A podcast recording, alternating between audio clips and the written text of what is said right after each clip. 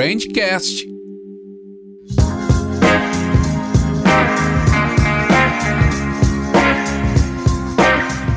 Bem-vindos ao Brandcast da agência For Brands. Eu sou Thaís Mendonça e no programa de hoje nós vamos continuar mergulhados no mundo do cinema e suas marcas. No último programa, falamos sobre o Oscar Academy Award, mas o nosso foco foi nas estratégias de marcas do meio cinematográfico, destacando o cluster que este segmento envolve. Hoje nós iremos abordar as marcas que estão inseridas no universo dos estúdios e o sucesso das franquias cinematográficas que fazem o mercado girar. Ajusta o fone no ouvido que o papo de hoje vai ser bem legal, não sai daí.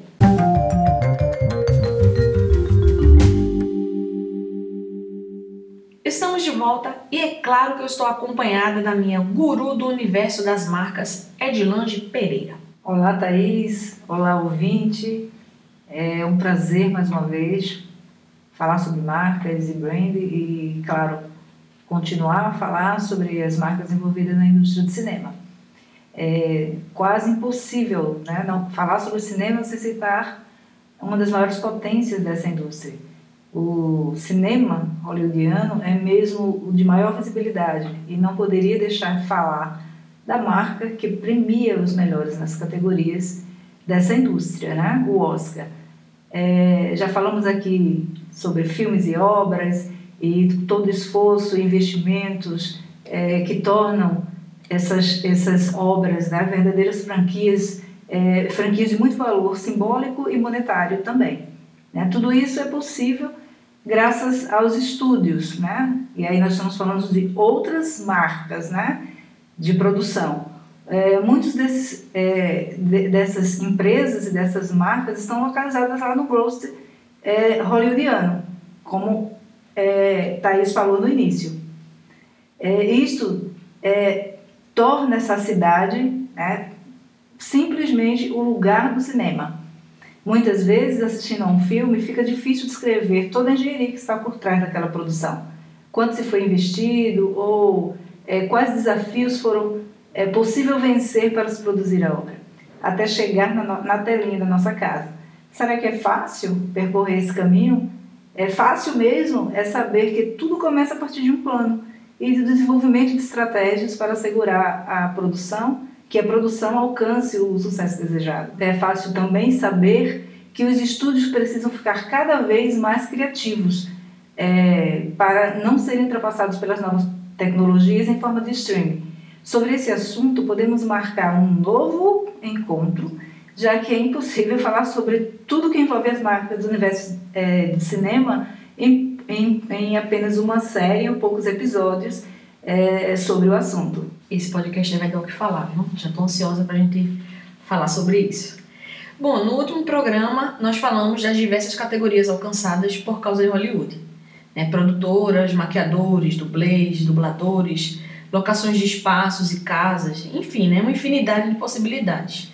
Seguindo esta linha, nós vamos falar um pouco mais dos estúdios e separamos alguns ligados ao Oscar, já que estamos fazendo uma série específica para este momento que antecede a maior festa do cinema. Não só falaremos dos estúdios, mas de algumas franquias que se transformaram em marcas poderosíssimas e perpetuaram seu poder de alcance por muito tempo, né? algumas até hoje. Mas aí a gente vai ouvir um pouquinho da Edilange, que ela vai falar um pouco sobre as origens né, de Hollywood e a gente vai ficar sabendo como foi que tudo chegou até o que chegou, né? até o que é hoje. Pois é, como a principal protagonista da identidade cultural dos Estados Unidos em termos de cinema, né? é, Hollywood destaca o tradicional jeito americano de se fazer cinema. Né? Sabemos que é, da sua importância e da sua importante contribuição é, na economia local. Né? E que muitos, agora o que muitos não sabem é como é, Hollywood se tornou é, esse, esse centro né, de, é, da indústria de cinema, como tudo isso começou e o que, é que Thomas Edison tem a ver com isto.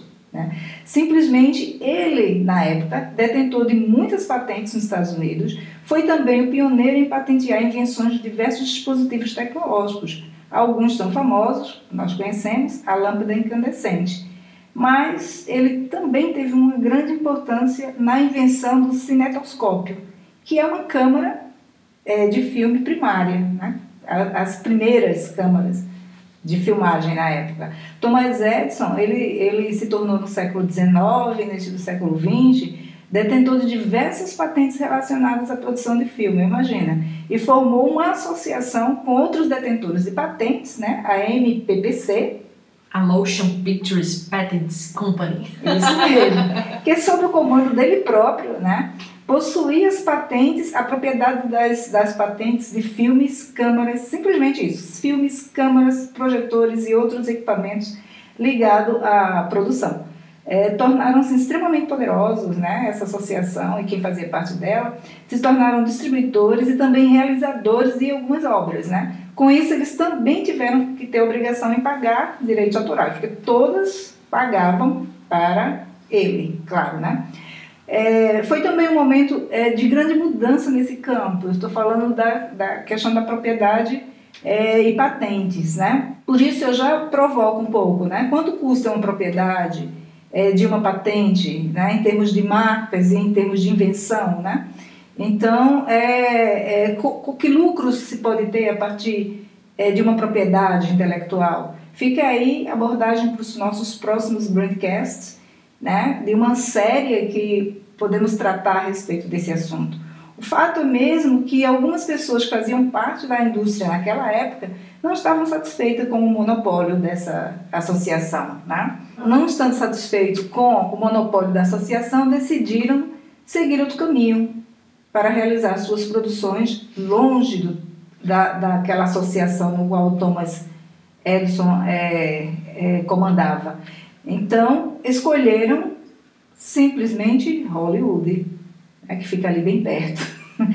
Foram surgindo aí a época do, a era dos estúdios e os oito né, estúdios mais grandiosos né, que nós podemos destacar formam um, um, grupo ali do Big Eight, conhecido como Big Eight, que era a união aí do MGM, Paramount, a Warner, a Fox, o, o Walt Disney é, e por falar em Walt Disney, ela é uma das produtoras mais rentáveis é, e possuidoras de um portfólio de marcas enorme, né? E continua provando aí que merece destaque é, dos primeiros lugares nas premiações e também do, é, detentora aí de, de, de, de rentabilidade, né?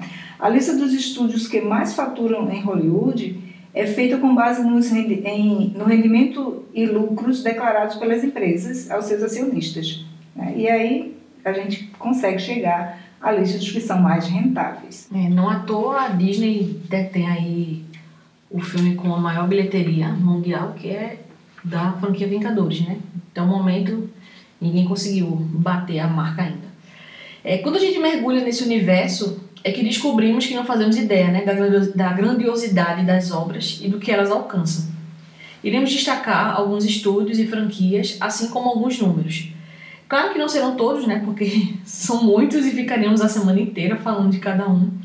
Mas todos eles marcaram uma geração, um ano, um período, e estão entre os maiores de todos os tempos e eu vou citar alguns exemplos, né? Eu começo aqui com o Warner, que só tem Harry Potter, O Senhor dos Anéis, Matrix e Invocação do Mal, né? São alguns que eu separei.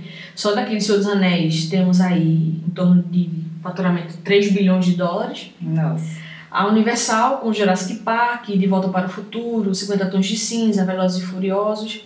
Jurassic Park também na casa dos 5 bilhões. Bom, é isso, né? Tudo bem, tudo bilhões aí, negócio é.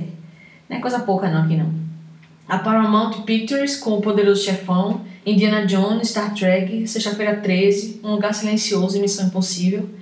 Eu peguei aqui o Poderoso Chefão, ele tem um faturamento de 574 milhões, né? Você fala, ah, mas aí não é mais bilhão, né? Uhum. Mas aí a gente tá falando de uma franquia que ela só iniciou há 50 anos, né? Então, inclusive está sendo comemorado justamente esse ano, 50 anos, e ele está sendo relançado para, enfim, para quem não, não conheceu, né, as origens. Ele só arrecadou só isso, para um, um cinquentão. Temos aí a Disney, né? Com Piratas do Caribe e seus 5 bilhões, em torno de 5 filmes lançados.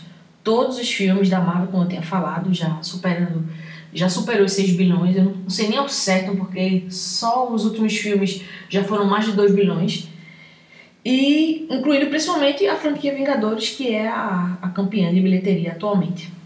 Estes são exemplos de franquias dentro do cinema, né? mas Então puxamos grandes marcas como Netflix, Amazon e HBO e temos franquias de séries bem-sucedidas como A Casa de Papel, O Vindouro, Os Anéis do Poder do Universo do Senhor dos Anéis, que nem estreou ainda né, e já está causando todo um alvoroço por tudo que envolve a obra, seja no cinema ou na literatura.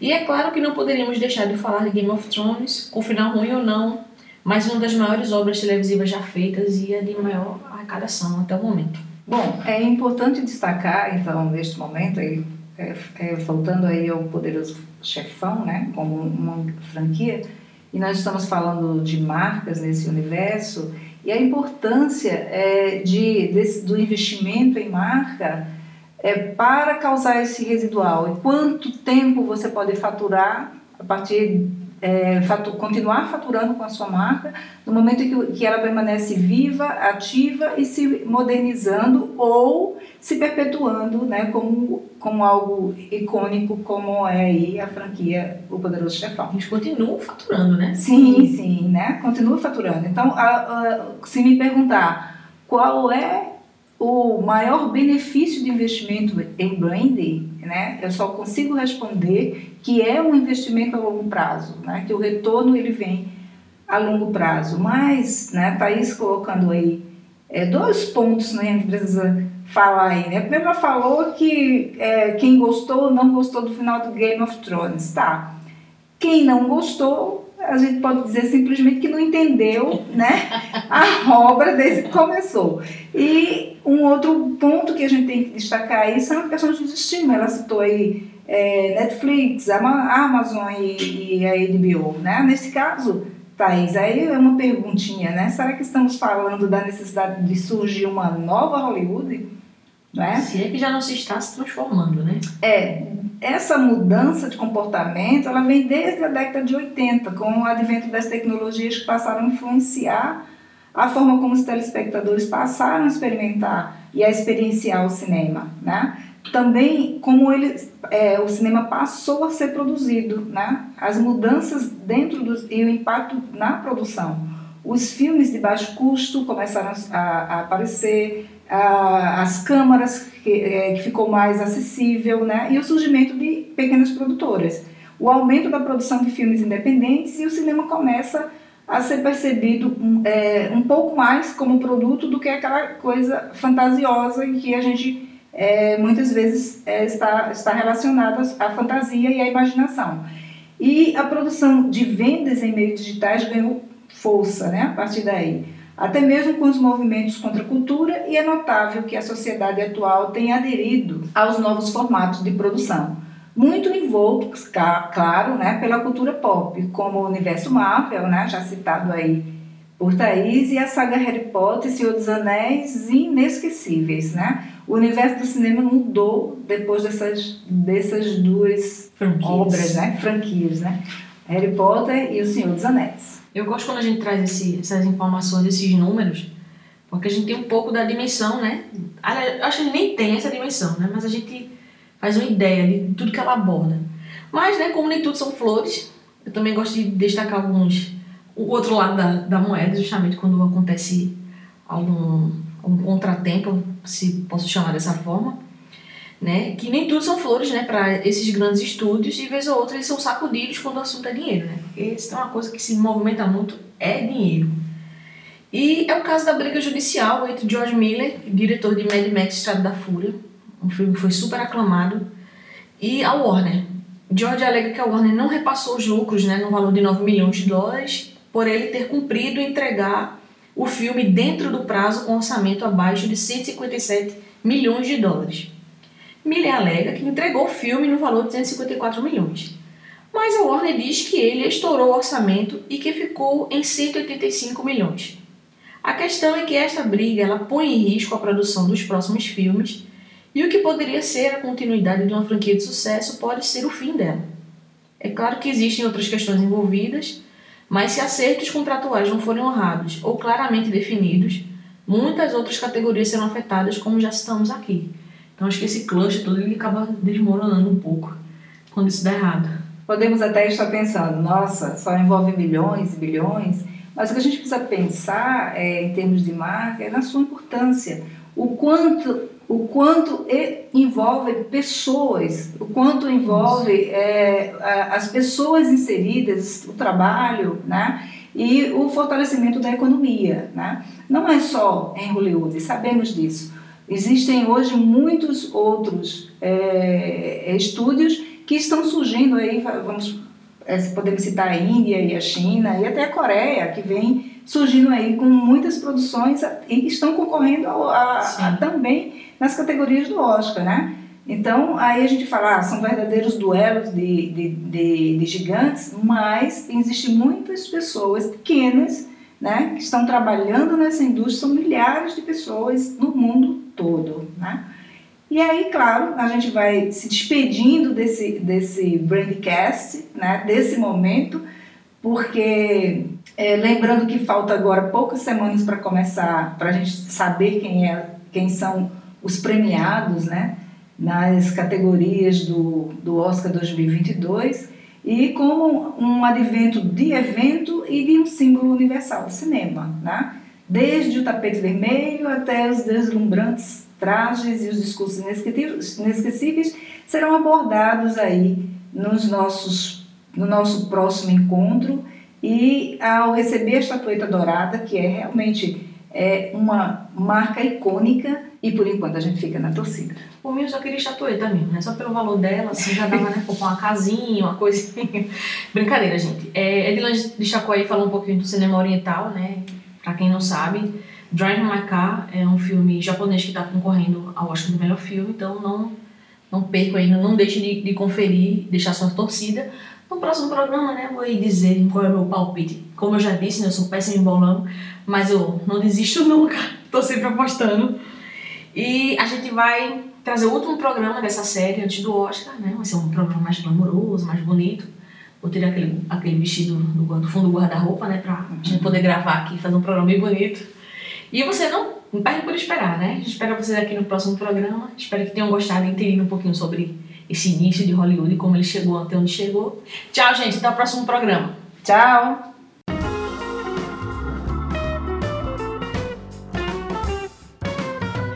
Brandcast